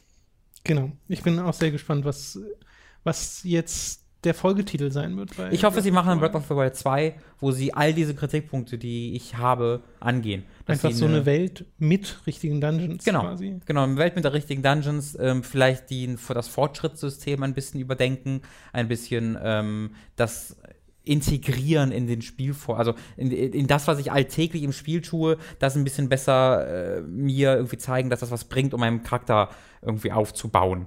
Äh, Ich will jetzt keine Erfahrungspunkte oder so einen Blödsinn haben, auf keinen Fall, äh, weil das eben äh, im, im Konflikt damit stehen würde, dass ich machen kann, was ich will und auch fliehen kann und sowas. Ähm, aber dass man halt eben äh, größtenteils über diese Schreine seinen Charakter aufbaut, das fand ich halt ein bisschen blöd. Ich frage mich dann aber, wenn du jetzt noch mal so eine Welt hast, noch mal einen Hyrule und Mhm. das wieder so Wälder und Seen und Wüste ist, das ist unheimlich schwer, das einfach noch mal zu machen, glaube ich, weil halt so viele Leute so unfassbar viel Zeit jetzt in Breath of the Wild reingesteckt haben und sehr, dass alles jetzt eine gewisse Bekanntheit hat. Äh, und da müsstest du so viel noch mal umkrempeln, um es wieder interessant zu machen, weil ich weiß nicht, wie, wie befriedigend es wäre, jetzt noch mal so einen Titel zu haben, äh, der das halt einfach nochmal macht und dann halt die Dungeons hat. Weil ja, das ist dann bestimmt immer noch ein sehr gutes Videospiel, Mhm. aber Also ich finde halt, Nintendo hat ich glaube, es jetzt- müsste eine sehr andere Welt sein, vor das, allem. das stimmt, ja. Nintendo hat halt mit Mario Galaxy 2 bewiesen, dass sie direkte Sequels echt gut können eigentlich äh, und es leider nie machen. Ich habe letztens erst, fällt mir gerade ein, so ein ziemlich cooles Video auf YouTube gesehen, von dem ich keine Ahnung mehr habe, wie es hieß oder von dem es kam. Deswegen kann ich es leider nicht äh, weiterempfehlen, wo aber jemand darüber gesprochen hat, äh, dass es eben tatsächlich ziemlich blöd von Nintendo ist, dass sie immer sechs, sieben Jahre zwischen Zeldas brauchen ähm, und äh, das doch sowas wie Mario Galaxy 2 oder auch Majora's Mask bewiesen hat, dass man nicht immer alle Assets alles komplett verwerfen muss, sondern sich ruhig auch bei alten Assets bedienen kann und bei dem, der Arbeit, die man bereits getätigt hat und dann auch mal darauf aufbauen kann, sodass man vielleicht nach zwei Jahren ein Sequel Ja, hat. ja. Und das würde ich mir halt für Breath of the Wild wünschen, dass wir da vielleicht 2019, Anfang 2019 irgendwie einen, einen Sequel haben, das ähm, in bestimmten Arealen, das halt eine neue Welt mir bietet äh, und dass mir diese bestimmten Verbesserungen bietet, aber jetzt nicht grundsätzlich ein völlig neues Spielerlebnis. Wobei. Majora's Master ein guter, gutes, gutes Stichpunkt ist, weil warum nicht genau das machen? Eine deutlich kleinere, begrenztere Welt, in der man die Assets benutzt vom vorherigen Spiel, diese Welt dafür umso dynamischer macht. Klar, Ähm, möglich. muss nicht wieder eine Zeitmechanik sein, aber Ja. halt irgendwas, was äh, wo du wirklich das Gefühl hast, okay, diese Welt verändert sich die ganze Zeit Mhm. oder so. Äh, und dann kann man da halt noch die Dungeons integrieren. Ja, mal gucken. Also äh, Nintendo hat ja normalerweise die Ideen, deswegen Ich hoffe einfach, ist es eher darauf wirklich auf. eine Frage der Zeit. Ja. Äh, weil ich glaube, bis da das nächste tatsächlich angekündigt wird, dauert es schon noch ein bisschen. Ich auch. Aber ich gehe sehr stark davon aus, dass wir auf der Switch noch ein Zelda sehen werden. Mhm. Weil das wäre jetzt wirklich Gehe ich auch. dämlich, da jetzt bis zur nächsten Plattform wieder zu warten. Gut, äh, du hast noch ein paar Filme gesehen. Ja, ich würde auch noch mal kurz erwähnen wollen, äh, dass äh, ich Hellblade liebe. Das habe ich im Podcast noch nicht so. machen können. ähm, deswegen möchte ich auch hier noch mal kurz sagen, dass ich aus dem Urlaub wieder da bin und eine meiner ersten Dinge, die ich machen wollte an meinem PC, war Hellblade noch mal zu spielen. Tatsächlich, weil ich das ja, unmittelbar danach auch wollte, ähm, um diese Geschichte noch mal mit dem Ja. Wissen, Wissensstand also des Endes zu erleben. Das ist für mich wirklich eines der größten, eine der größten Überraschungen, die ich in dieser Industrie erlebt habe, weil ich hatte wirklich gar nichts davon erwartet. Ähm, habe ich auch nicht groß verfolgt und das hat mich dann auf eine sehr, sehr, sehr, sehr, sehr emotionalen und tiefen Ebene berührt und bewegt, äh, wie das sehr, sehr wenige Spiele vorher gemacht haben. Also das ist für mich wirklich ein Abs also ich weiß, we- weiß kenne wirklich nicht viele Spiele, die das mit mir gemacht haben, was Hellblade mit mir gemacht Mhm. hat. Kann man ja an der Stelle nochmal das Video empfehlen. Äh, das ist auch äh, für alle öffentlich, also da müsst ihr nicht Patreon für sein. Ja. Äh, einfach mal gucken bei uns auf dem YouTube-Channel, einfach mal nach Hellblade suchen. Genau. Okay, so, jetzt Filme, äh, die du gesehen hast. Yes. Äh, da redest du jetzt ein bisschen. Ein bisschen ist gut. äh, du hast mir vier Sachen aufgeschrieben. Wir Aha. fangen mal an mit Keanu. Keanu ist ein Film äh, von Peel und wie ist der andere nochmal? Kannst du das kurz nach? Ich überlege kurz und Tom sagt mir gleich, auf welches Ergebnis ich gekommen bin nach dem Überlegen. Das ist von einem der, äh, von dem von dem Duo, äh, von dem einen jetzt auch Get Out gemacht hat. Letztes Jahr. Ist halt so ein sehr bekanntes äh, Comedy-Duo aus den Vereinigten Staaten, die ich auch schon sehr gerne verfolgt habe und sehr lustig finde. Und die haben einen Film namens Keanu gemacht, deren erster Film, wo es darum geht, dass einer von denen eine Katze adoptiert na, und die Keanu nennt, äh, was auch im Film mit ein bisschen Stirnrunzeln wahrgenommen wird.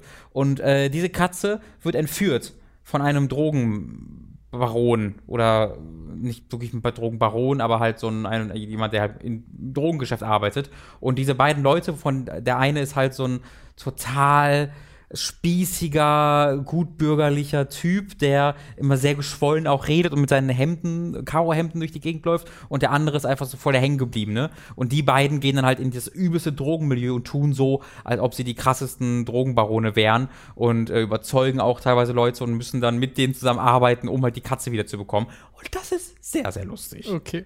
Also äh, nur kurz, um das zu ergänzen. Directed wurde der von Peter Atencio. Mhm, der hat mit denen nichts Äh, zu tun. geschrieben von Jordan Peele und Alex Rubens. Okay. Und äh, der Jordan Peele ist auch Darsteller zusammen mit Keegan Michael Key. Key, Key and Peele, heißen die so? Ich glaube schon. Äh, das steht Ich hier. glaube, kann, kannst du mal kurz auf den, auf den Wikipedia-Eintrag von Peel gehen, wie das Comedy-Duo heißt, weil das sind ja die beiden. Ah ja, äh, Key and Peele. Genau, das Mhm. ist, also das sind quasi die, die diesen Film halt tragen, die beiden Hauptdarsteller, äh, und die machen das wirklich absolut hervorragend. Also äh, zu sehen, wie die, vor allem dieser äh, gutbürgerliche, spießige Typ an die übelsten Gangbanger äh, George Michael den nahe bringen will. ja, so, so werden die genannt in dem Film. Was soll ich tun? ähm, die werden äh, denen halt die davon überzeugt, dass George Michael der krasseste Typ ever ist äh, und die alle die größten Fans davon werden. Das ist wirklich extrem lustig. Und dann fahren die dann mit ihrem Convertible, dem, ihrem Familienvan durch die Gegend. Das ist alles, das, das ist wirklich sehr, sehr lustig. Okay. Äh, kann ich absolut empfehlen. Hat mir sehr, sehr viel Spaß bereitet. Und meine Fresse ist diese Katze süß. Also wirklich so eine Babykatze, die hier auch in der Action, in den Action-Szenen ähm, äh, ständig durch die Gegend springt in Zeitlupe und so. Und das ist wirklich sensationell. Also diese Katze hat einen Oscar verdient. Äh, wo hast du denn das geguckt? Den habe ich gesehen bei Sky mit Sky Ticket. Okay. Den gab es in der Filmversion bei Sky Ticket. Ob es den irgendwo bei Netflix noch gibt, kann ich nicht sagen. Ansonsten auf Blu-ray. Nächster Film auf Robins Liste, Mr. Holmes. Mr. Holmes ist ebenfalls bei Sky Ticket, also um das mal kurz zu erklären, ich habe äh, Sky Ticket Serie, äh, da bezahle ich für, um halt Game of Thrones und äh, Twin Peaks darüber zu gucken.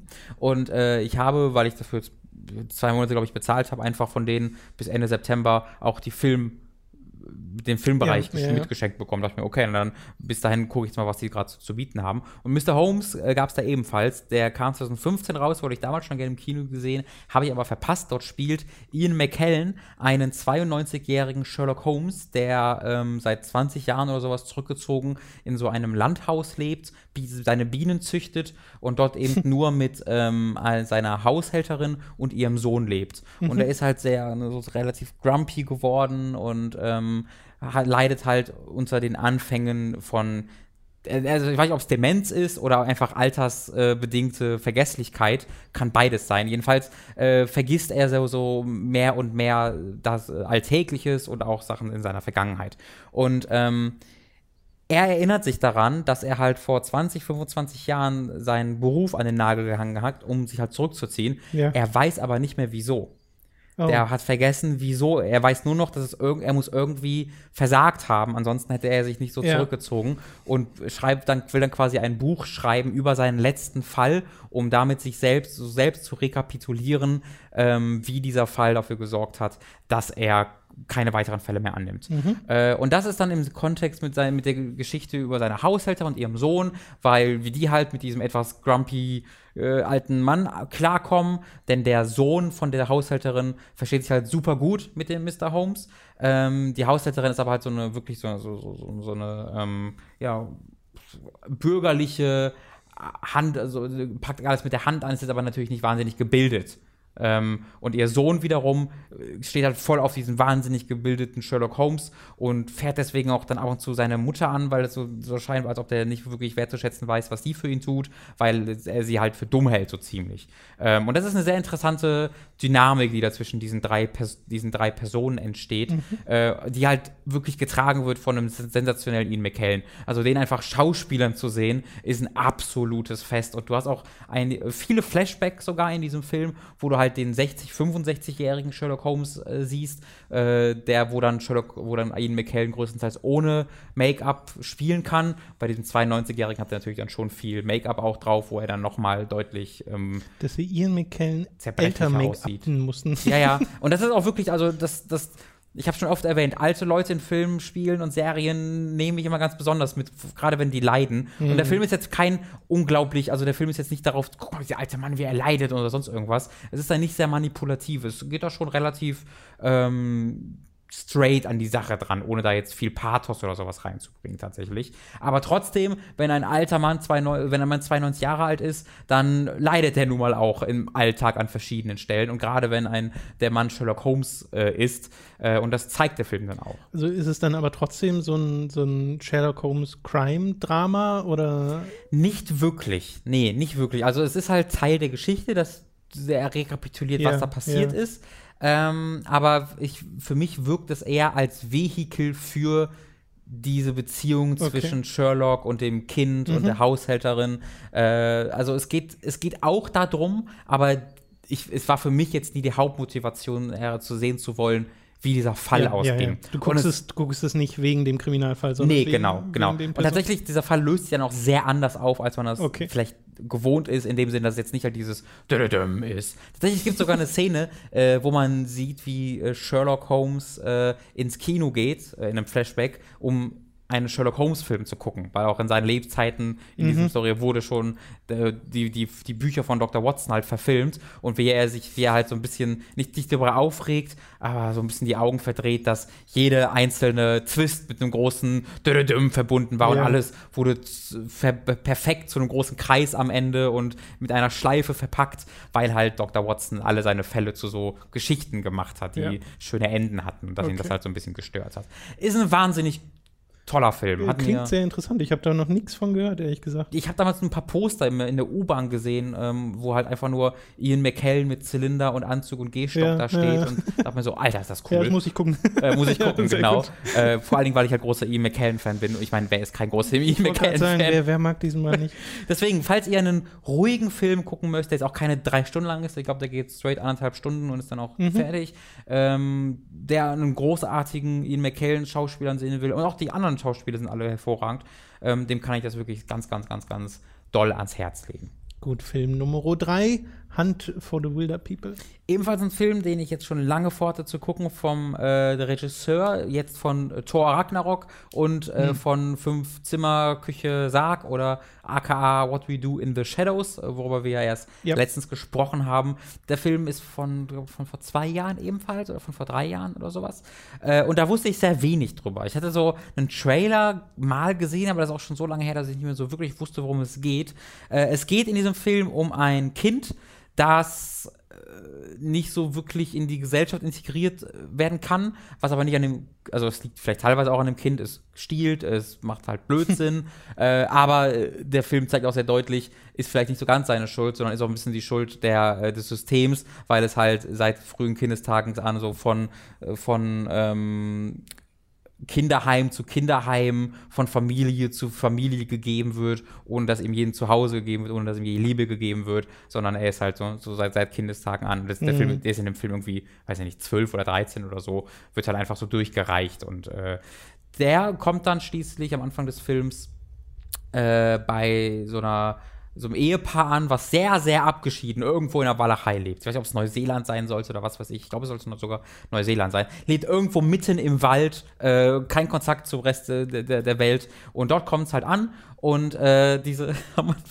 der Film beginnt schon sehr seltsam lustig, weil ähm, diese, diese Mutter, diese, diese oder ne, die, die Stiefmutter dann, wie immer man sie nennen möchte, ist halt wahnsinnig herzlich und nett und dann geht das Herz auf, aber es begrüßt sie so und sagt dann so, hey, na, hey, ich habe dir drin schon was zu essen gemacht, äh, falls du Hunger hast und guckt den so an und meint so, obwohl ich nicht glaube, dass du damit Probleme haben wirst, weil er halt sehr, sehr dick ist. Aber ist halt nicht böse gemeint, sondern ist wirklich so mütterlich gemeint. Sie selbst ist auch nicht die dünnste und äh, das, da musste ich mich aber sehr direkt totlachen, als sie so dieses neue Kind begrüßt und das fett bezeichnet hat. Ähm, und dieser Film ist allgemein halt sehr, sehr lustig, aber auch sehr dramatisch. Was Ja. mir bei diesem Film ganz Zeit auffiel, ist, dass in, du exakt das gleiche Drehbuch nehmen könntest, Ja. an einen anderen Regisseur geben könntest und das wäre das tragischste Drama. also wirklich, dass du könntest daraus ein richtig schlimmes Drama oder Thriller oder sonst irgendwas daraus machen, was dich einfach nur traurig macht und mitnimmt. Aber dieser Film ist wahnsinnig lustig. Der Film ist auch wahnsinnig traurig, auch wahnsinnig mitreißend, wahnsinnig emotional, aber immer auch sehr, sehr lustig. Und das ist wirklich ein, eine richtige Leistung, weil dieser Film sehr, sehr einfach und in den Händen der meisten anderen Regisseure und Drehbuchautoren, glaube ich, auch, was auch passiert wäre, so ein total unzusammenhängendes äh, Ding aus verschiedenen Versatzstücken wäre, wo du einerseits ganz sehr traurig sein sollst, aber dann auch wieder lachen sollst und dann irgendwie äh, mitfiebern sollst. Das hätte total, also hätte gar nicht zusammenpassen können. In diesem Film passt es aber großartig zusammen. Also du meinst auch, dass die Übergänge gut sind und du nicht das Gefühl Es hast, dass da einer einen Schalter umlegt, okay, jetzt ist wieder Nee, genau. Es gibt halt keine Übergänge. Der Ja, Film ja. ist immer alles gleichzeitig Ja, und passt immer äh, hervorragend zusammen. Ganz, ganz oft gab es so Szenen, die so traurig sind, dass ich so dachte, oh, scheiße. Aber dieser Film geht gar nicht auf diese Traurigkeit groß ein, sondern die Charaktere in dieser Welt sind einfach optimistisch eingestellt oder nee, weniger das, aber sie verarbeiten das einfach auf eine Art und Weise, Mhm. dass sie da gar nicht groß drüber dann rumheulen, sondern sagen, ja, okay, das ist jetzt so, weiter geht's. Ja. Und die überraschen dann mich als Zuschauer damit, weil ich das in Filmen so kenne, dass sich dramatische Musik jetzt startet und ich erstmal zehn Minuten deswegen heulen soll. Ähm, und deswegen hat mich dieser Film ständig überrascht, äh, bis zum Ende großartig unterhalten, ist ein toller, toller, toller, toller, toller, toller Film, den ihr alle gucken solltet. Hunt for the Wilder People. Nur gute Filme gesehen, oder? Yes, gibt's auf Netflix zu gucken. Ich habe da eine Reihe von sehr schönen Filmen gesehen. Gut, dann, äh, ich schätze mal, du meinst hiermit keinen Film, sondern die Serie, nämlich Ja. Dragon Ball. Genau. Ich habe nämlich ebenfalls damit angefangen, wieder Dragon Ball Super zu gucken und habe dort äh, so nachgeholt. Ähm, Ja. Denn ich habe ja die ersten 50 Folgen etwa gesehen, wovon die ersten 40 oder nee, 30 vielleicht einfach nur die äh, neue Darstellung der ersten beiden Filme war, von äh, Battle of Gods und äh, Battle for F oder wie es hieß. Das mit Freezer. Return. Return of F hieß er, glaube ich. Ja, äh, wo einfach diese Serie, diese Filme nochmal nacherzählt, was ein bisschen blöd war, weil die Filme natürlich viel besser aussehen und einfach, das war einfach ein bisschen langweilig. Aber dann habe ich ein Arc danach noch gesehen und dann so ein bisschen irgendwie den zusammen, den, den Anschluss wieder verloren. Und das habe ich jetzt äh, mal wieder nachgeholt, habe, ich glaube, Folge 50, bin jetzt wieder bei 80, also habe wirklich eine Menge geguckt. Äh, ich glaube, aktueller Stand ist irgendwie 110, habe auch immer noch eine Menge nachzuholen. Ähm, und das gefällt mir sehr, sehr gut, Tom. Das ist dumm wie drei Meter Feldweg, was da passiert. Also es ist wirklich kaum in Worte zu fassen, wie scheiße dumm das ist, wie es wirklich keinen Sinn ergibt. Da, also es gab einen Story Arc in diesem, in dieser, in, in diesem, in dieser Serie, wo sowohl das Bereisen von verschiedenen Universen als auch Zeitreisen zum Tragen kommt. Ja, Und ich habe nach zehn Folgen nichts mehr verstanden, was sie von mir wollten. Ich wusste nicht mehr, wer, wa warum das jetzt schlimm ist und in welchem Universum ich jetzt zu Hause bin und welcher Doppelgänger ein Doppelgänger ist, weil der aus einem anderen Universum stand oder weil der einfach nur die zweite Version aus der Zukunft ist. Ich wusste nicht mehr, ob, ob wir jetzt in einem anderen Universum sind, ob wir jetzt in der Zukunft sind. Das ist ein, das wird so ein unfassbarer Clusterfuck aus Timelines und Universen und hast du nicht gesehen, weil dieses, diese Serie auch, also zunächst einmal keine Regeln wirklich aufstellt, die seltenen Regeln, die dann versehentlich aufgestellt werden, immer gebrochen werden. so dass du einfach keine Ahnung mehr hast, was passiert. Aber trotzdem macht das sehr, sehr viel Spaß. Ich würde ja behaupten, das ist auch so ein bisschen in Dragon Ball Z schon Das ist- der ist Fall. sehr weil da gab es ja auch schon. Zeitreise Aber- und äh, Tod ist nicht tot und Genau, Ja. da hattest du Zeitreisen. Und du hattest halt noch den, die Götter und du hattest den Tod und sowas. Aber jetzt überlegt mal, dass du da noch verschiedene Timelines, Ja, in denen ja, du ja. Zeitreisen kannst. Und dann auch noch Dimensionen, wo es verschiedene Versionen der Figuren in verschiedenen Welten gibt. Also, Was, was mich ja ehrlich gesagt wundert ist, weil wir haben uns ja schon mal über Power Creep unterhalten Ja. in, äh, in Dragon Ball, weil halt immer mächtigere Leute Ja. kommen müssen, äh, dass in diesem Universum noch kein Reset stattfand, dass sie nicht Ja. äh, gesagt haben, okay, jetzt ähm, drehen wir die Zeit mal zurück durch irgendein kosmisches Event und fangen quasi von vorne an. die haben immer einen Charakter dabei, der einfach die Zeit zurückdrehen kann mittlerweile. Ja, ich meine, ist das nicht auch Son Goku wurde doch mal wieder klein, ne?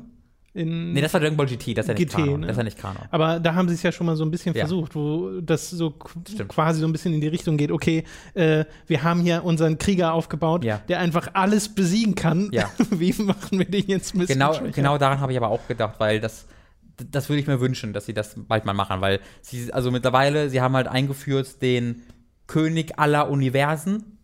Einfach von allem. Also sie haben ja, das ist halt ganz schön zu sehen, wie du in Dragon Ball Z hattest, das ist der Kaio, das ist der beobachtet. Ja, ja, ja. Oh mein Gott, der Kaio. Ja, Und dann hast hallo, du es den hat Kaio angefangen mit Gott. Genau, und dann hast du den Kai, den Kai, ja genau, sie haben angefangen mit, oh mein Gott, das ist Gott. Und irgendwann ist halt Gott so eine Nulpe, die nichts mehr, gar nichts Genau. kann. Und dann gibt's halt den Kaio. Denkst du, oh mein Gott, der Kaio. Und dann gibt's den Kaio Shin. Oh mein Gott, der Kaio Shin. Und dann gibt's Beerus, den, Wo- den Gott, den, den Gott der Zerstörung. Oh mein Gott, der Gott der Zerstörung. Wobei das natürlich eigentlich ganz äh, lustig ist, wenn man das mit Kreationismus in äh, Verbindung bringt, weil du dir immer denkst, okay, wenn es einen Gott gibt, wer hat dann den Gott erschaffen? Ja, das erklärt- das- diese, das genau, diese, genau diese Frage beantworten sie immer wieder, weil es gibt immer einen, der den irgendwie übertrifft. Richtig, aber laut Dragon Ball Super, also laut den Charakteren in dieser Welt, haben sie jetzt diesen Charakter eingeführt, Ja, ja. der über allem steht, der alles kann, der, der zweimal blinzelt und dann sind dann, dann es geht gerade, Tom, ich bin gerade in einem Story Arc, wo die zwölf Universen darum kämpfen, dass sie nicht ausgelöscht werden. Es geht um die Auslöschung nicht mehr von Welten zwölf oder Planeten, sondern es geht hier um die Auslöschung der Universen und deswegen kämpfen die zwölf Universen gegeneinander darum, wer nicht ausgelöscht wird. Das ist gerade der Story Arc ähm, und das Problem an der Serie ist halt, dass Zufällig halt- in einem Turnier mit einem blonden Announcer und einer Nee, Sonnenbrille. der, es gibt keinen blonden Announcer, aber Schade. es gibt ein Turnier. ähm, das ist tatsächlich ein Turn der zweite Tournament-Arc schon in Dragon Ball Super. Ah. Es ist halt wirklich die Sache, Dragon, äh, Son Goku und äh, Son Goku und Vegeta sind halt Götter ebenfalls. Sind halt von ihrer Kraft her auf dem Niveau Mhm. von Göttern.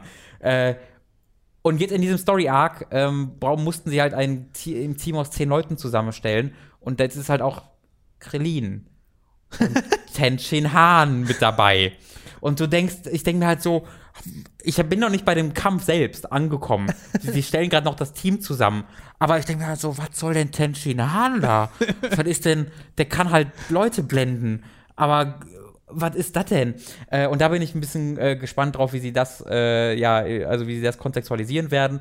Ähm, es ist aber ein bisschen schade, dass halt einfach Son Goku dieser Gott ist. Ähm, und dann haben sie immer Sensu Beans dabei, wodurch sie äh, konstant Stimmt, ähm, einfach Geheilt werden. geheilt werden. Und sie haben einen Charakter dabei, der einfach die Zeit zurückdrehen kann, wenn was schief geht. Und sie haben eine andere Timelines, in denen sie einfach reisen können, weil sie halt durch die Zeit reisen können. Ähm, die Auflösung des letzten Story Arcs würde ich hier sehr gerne spoilern, weil die so unglaublich dark ist. Das ist nämlich auch eine, eine Sache, die mir in Dragon Ball Super immer wieder konstant auffällt. Diese Figuren, besonders Son Goku und Vegeta, handeln auf eine Art und Weise in dieser Serie. In jeder anderen Serie wären das die größten Bösewichte der Welt. Die und die für, die für das Schlimmste zuständig äh, verantwortlich sind, was du dir vorstellen kannst. Und der letzte Story Arc endete auf eine Art Ah, ich weiß nicht, ob ich das wissen Nein, ich werde auch nicht spoilern. Okay. Endete auf eine furchtbare Art Okay. und Weise, wo ich mir so dachte, holy shit. Und das wird in dieser Serie so als, yay, we did it, irgendwie Ich, ich, behandelt. Wollte, ich wollte, war gerade kurz davor zu sagen, naja, vielleicht gehen sie mal in den Story-Twist, dass die böse werden. Aber das hatten wir ja auch schon mit dieser ganzen Majin-Nummer, wo dann Vegeta wieder sein M auf der Stirn gekriegt hat und sowas. Meinst du? ich ja, spoiler mal ja, nichts, ne? Äh, ja, okay. Ich verstehe. Es hat sich nicht so viel getan. Nee, es hat sich wirklich nicht so viel getan, aber ähm, die letzten Kämpfe waren echt toll designt und es macht irgendwie Spaß, weiter Zeit in diesem Universum zu verbringen. Es ist, äh, In welchem? ja. Es ist wirklich das Dümmste. Also ich muss immer mal wieder auch selbst drüber lachen. Vor allen Dingen, ich, äh, womit ich fast genauso viel Spaß habe, ist mit einem NeoGAF-Thread, in dem über Dragon Ball Super geredet wird. Und das ist einer der meist frequentierten Threads, die ich je gesehen habe in diesem Forum. Und dort reden die halt. d- Diese Leute, die halt immer noch ernst über diese Serie reden und dann denken, oh, das hat jetzt ja keinen Sinn gemacht. Und dann sich und dann darüber diskutieren, wer stärker als wer ist und warum das passiert ist, das raff ich einfach wirklich nicht, in welchem Universum man darüber reden soll, weil die das so ernst nehmen. Jetzt müssen wir nochmal kurz die Tür aufmachen. Bis gleich. Hallo. Genau, mit den Mats, Ninjas. willst du das nochmal kurz wiederholen? Dragon Ball ist doch diese hervorragende Serie, die ihr immer als Kinderkram abtut, oder? Genau. Genau. Das ist korrekt. Ähm, deswegen ist es eine, es ist mittlerweile absolut eine Guilty Pleasure, kann man nicht anders sagen, aber es macht mir sehr viel Spaß. Okay. Und ich glaube auch, du hättest da sehr viel klar. Spaß haben, wenn du es irgendwann mal nachholen solltest. Ja, es ist bei mir halt immer so dieses, ich war so mega verwirrt, als das mit Dragon Ball Kai und so losging Mhm. und dann dachte, ist das jetzt neu oder alt? Und dann, das war ja alt, ne? War Dragon Ball Kai ist einfach nur ein äh, Remake von Dragon Ball Z Genau. ohne die Filler. genau. Einfach für alle Filler rausgenommen. Mm, aber es klingt ja so, dass ich auch super anfangen könnte zu gucken, auch wenn ich den Rest nicht mehr so genau in Erinnerung Nee, also habe. Super ist ein direktes Sequel zu Z. Ja, ja, aber ich habe das ja nicht mehr so krass in Erinnerung. Das ist schon so lange her, dass ich das alles gesehen habe. Du weißt aber, Das es- ist egal, Es ne? gibt halt, du kennst ja die Figuren noch. Genau, weißt, ich es kenne auch die. Bösewichte. Was ich, mein, meine persönliche Empfehlung wäre halt wirklich, guckt euch und auch guck du dir die beiden Filme an und Ja, ja, ja, überspring die ersten 40 Okay, oder 35 okay, Folgen. Da hast du dann zwar so ein, zwei Sachen sind anders in den Serien. Ich glaube, ich fange einfach mal mit diesem einen Film an, dann sehe ich ja, ob mir das Spaß macht. Weil die Filme sind toll. Die Filme machen es echt toll. Gut, äh, dann kommen wir jetzt äh, zu einem der besten Features in diesem Podcast nach, die, nach Robins famosen Formel 1 Fest, nämlich dem Podcast-Produzenten. Wenn ihr uns auf äh, patreon.com slash mit 25 Dollar pro Monat unterstützt, dann kommt euer Name hier in den Podcast, wie ihr gleich hören werdet. Ab 5 Dollar bekommt ihr dort aber bereits Zugriff zu allen exklusiven Inhalten. Wir bedanken uns. Möchten Sie noch sagen? Soll das unser Stargast vielleicht vorlesen? Als Oh, willst du? besonderen Service? Mats? Mats? Ma- Mats sagt gerade, er kann du- nicht lesen. Mats, komm schon, das kann wir uns nochmal reich machen, wenn wir diese Stargäste plötzlich haben, die das. Du kannst auch gerne dabei essen. Mats, komm, komm, wir wechseln uns einfach ab, Mats. Warte, setz, setz dich hin. So, Musik bitte. Wir bedanken uns bei folgenden Podcast-Produzenten. Ich kann die auch bewerten. Ja, bitte, bin ich voll Oh, dabei. oh, oh Gott. Sofort. Ja, ja. Die haben aber dafür bezahlt, ne? Also sei nicht gemein. Keine Angst, was hätte ich denn davon, wenn ich euch jetzt. äh, Michael, Der hat eine sehr schöne Nase tatsächlich. Geribor, Auch nette Nase, aber noch bessere Ohren. Julian Selke, Der ist groß. Roger 1805, Auch eine, eine, eine schöne Nummer ist der, doch, doch. Also 18,5 finde ich, find ich toll. Narogard, Oh, ganz toller Golfspieler. Carlos Ibi Mavino, das Mavicon, der Name wird nicht länger nein. Wow. Mit dem war ich mal Eis essen, hat er bezahlt, fand ich schön. Rose New Dawn, Würde ich sehr gerne mal zu einer Harzwanderung einladen. Ich weiß, er mag Bäume. Oder sie. Lisa Willig, Da bin ich mir sicher, dass sie Bäume mag. Du weißt, du, du weißt deren Meinung zu Bäumen, aber leider nicht das Geschlecht. Das ist, und oder? Spontanjein, Ja, ist leider nicht so spontan, wie der Name sagt, aber äh, auch eine tolle Type. Klexpomon Oxofrimbel. Hat ein bisschen Probleme mit seiner Tastatur. Ich hoffe, das legt sich bald. Ansonsten aber ein sehr souveräner Mensch. Django Fett 1. Ja, hat sich ein bisschen vertan, mag eigentlich eher Star Trek, aber jetzt ist er leider Star Wars-Fan geworden.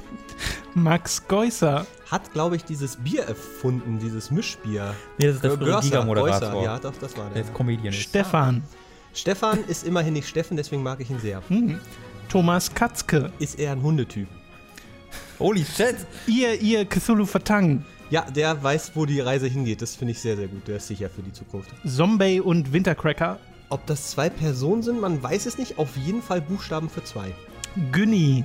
Finde ich sehr, sehr gut. Ich weiß, er mag gar keine Videospiele, aber er findet euch, glaube ich, als Menschen einfach schön. Maudado.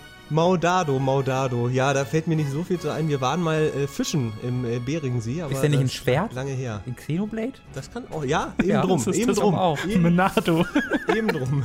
Sehr gut. Stefan T-Bone. Ah, das T-Bone Steak nach ihm benannt. Ein toller Typ. Äh, sehr innovativ, finde ich schön. Aotaku. Großschreibung ist ein ganz großes Ding und das zieht er auch hier im Namen durch. Christian Martin. Hätte fast Game of Thrones erfunden, hat es dann aber gelassen, aber es bleibt ja in der Familie namenstechnisch. Hier könnte Ihre Werbung stehen. Und ja, so heißt der Benutzer. Hier könnte Ihre Werbung stehen. Ja. Da fällt mir nichts Kreatives zu ein. Er hat schon alles gemacht, was man machen kann mit Wörtern. Andreas K. Super, super, super Mensch. Lennart Struck. Noch besserer Mensch, weil er noch einen Nachnamen hat. Rising. Ja, Metal Gear, ne? Äh, aber naja, gut, was soll man machen? Oliver Zirfas. Ach, Olli, Mensch, äh, wir auf Klassenfahrt, das war ganz toll damals, als wir segeln waren. Schöne Nummer. Christian Hündorf. Ich hätte mir das echt anders, äh, einfacher vorgestellt. Es sind wirklich viele Namen, die euch hier. Die Hündorf. Ja, das ist super, also weil Huhn im Namen ist, ist schon gewonnen bei mir, absolut. Nathalie Brosseau. Ja, das äh, freut mich natürlich auch, dass sie euch unterstützt. Der Didi. Der, der, der, die, äh, warte mal, ist das nicht der, die, die Heint? Der, die, das Heint? Der Heint, die. Doch, doch, ich glaube, Oh, die, die der sind Heint, verwandt. Die die sind auf Heint, jeden die Fall, die. auf jeden Fall zusammen. Julia Marinic. Da fällt mir wirklich nicht so ein. Okay, langsam Aber- ist Oh nein, die arme das ist- Julia. Ja, Ja, ich, ich, Julia. tu- tu- ne, warte mal, warte, ich, ich steige mich nochmal an. Ja? Ich glaube, sie singt in einer Hardcore-Metal-Band. Ich bin mir aber nicht ganz sicher. Nice. Lignum. Lignum, man sagt es, glaube ich, Latein. Man sagt immer Lignum, Larum, Löffelstiel. Ja, ja. Simon Dupicai. Hat einen richtig schönen YouTube-Kanal. Auf jeden Fall mal, äh, mal suchen. Einfach mal Simon bei YouTube eingeben. Da findet ihr den. Sehr, sehr sicher. Noritz. Noritz. Da hast du aber auch ein bisschen von der Tastatur abgerutscht. Mit Y statt I. Naja, Kreativität. Ja. Fa Fabian Büter. Es könnte aber auch Boeter heißen. Bueta. Und dann hätte es was mit Butter zu tun. Hm. Ich mag Butter. Pavor Dionus. Ist doch irgendeine Diablo 3-Figur, oder? Pavo Dion, hat man da nicht irgendwas? Da war doch, doch, doch, doch, äh, irgendwie sowas. Und schließlich McLovin 008. Ja, McLaren.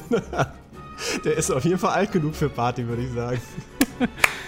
Sehr gut, Mats. Das waren unsere Mein lieber Mann. Podcast-Produzenten. Vielen Dank euch allen. Super lieb, dass ihr uns unterstützt. Äh, durch eure Patreon-Pledges wird uns das Ganze nämlich überhaupt erst möglich. Ihr könnt uns noch auf andere Arten unterstützen. Auf der Unterstützt-Hook-Seite erfahrt ihr mehr. Und besucht Mats auf der Superkreuzburg. Auch ihn kann man unterstützen über patreon.com slash superkreuzburg. Äh, das sei an dieser Stelle auch nochmal erwähnt. Vielen Dank, Mats, für diese spontane Applaudiere Einlage. sowohl Mats als auch unseren, unseren, unseren Unterstützern. Das war der Hammer. Ich schwitze jetzt etwas. Das hat mich viel Kraft gekostet, aber das war's wert. Ja, wir können unsere Time to 3 Aufnahme jetzt leider nicht mehr machen, aber es war es wert. Naja. okay. Bis zum nächsten Mal. Ciao.